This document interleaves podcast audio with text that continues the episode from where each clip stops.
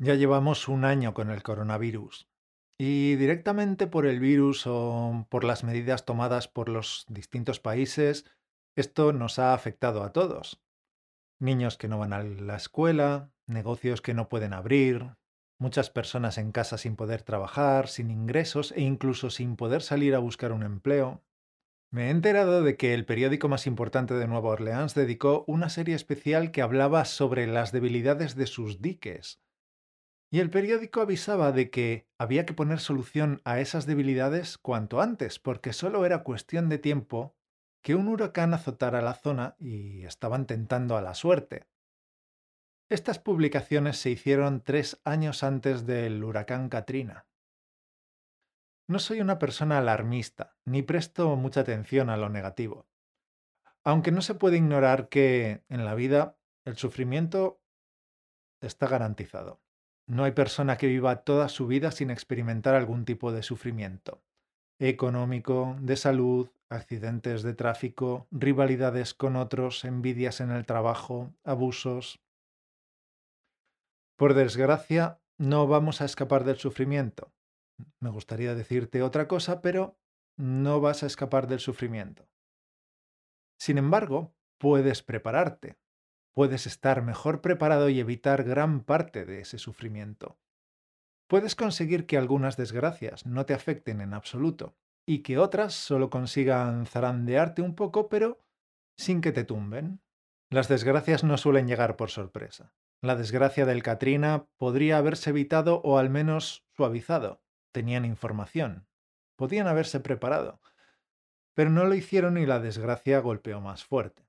Cuando llegó el coronavirus, algunos reaccionaron al instante.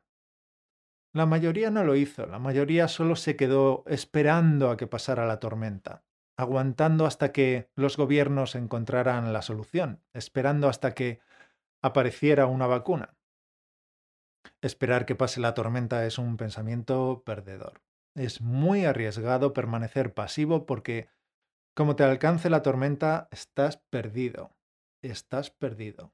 Ya ha pasado un año y el problema sigue aquí. El problema del coronavirus sigue aquí. Los que reaccionaron en la primera ola ahora están en ventaja. Y todavía estás a tiempo de reaccionar. Tienes que reaccionar porque cuanto más tardes, peor. Cuanto más tardes, más duro será el golpe.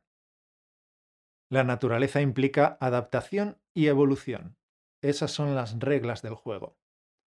A través de las desgracias, a través de las dificultades, se nos exige adaptarnos para evolucionar. Y a los que se adaptan mejor les va mejor. A los que se adaptan mejor les va mejor. Tú quieres que te vaya mejor, no que te vaya peor, ¿verdad? La respuesta es evidente, hay que tomar acción. No vale permanecer pasivo, no vale esconder la cabeza bajo la arena, no vale mirar para otro lado, hay que tomar acción enseguida. Durante la primera ola se han visto muchas imágenes y vídeos de personas en los balcones tocando y cantando canciones. Y está bien alegrar el día a los vecinos, levantar los ánimos e iluminar los días grises. Es bastante necesario. Pero dejemos que lo hagan los músicos profesionales.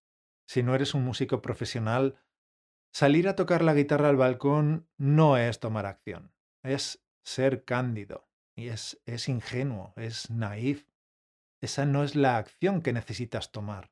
Cuando el problema te alcance, las canciones no suavizarán el golpe. Tienes que tomar la decisión de prepararte en serio. Tu puesto de trabajo lo puedes perder, tu negocio puede cerrar, pero tus conocimientos, lo que has aprendido, eso no lo puedes perder. El conocimiento es un valor muy seguro. Tal vez sea el valor más seguro. La inteligencia y el conocimiento son caballos ganadores a los que apostar, la evolución del ser humano va por el camino de la inteligencia, ¿verdad? Formarte, adquirir conocimiento, aumenta tus posibilidades y reduce tus riesgos de sufrir los golpes duros que aún están por caer.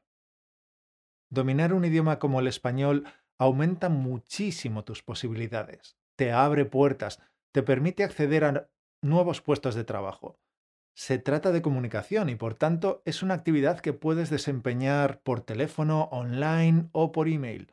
Saber español te producirá un buen rendimiento tanto ahora en tiempos del coronavirus como en el futuro.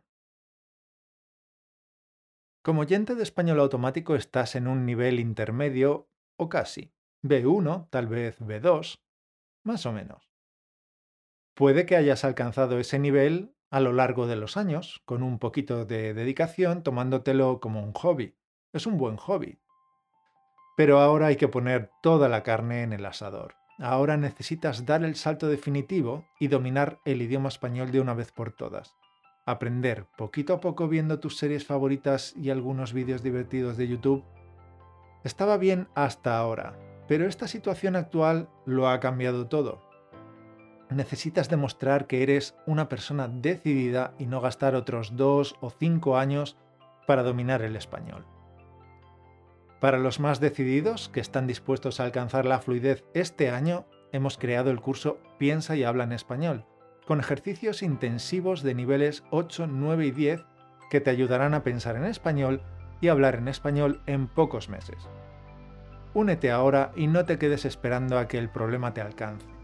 No dejes que te pille el toro, reacciona. Te puedes unir en el link españolautomático.com barra piensa y habla. Te deseo que tengas una semana estupenda. Nos veremos el lunes que viene.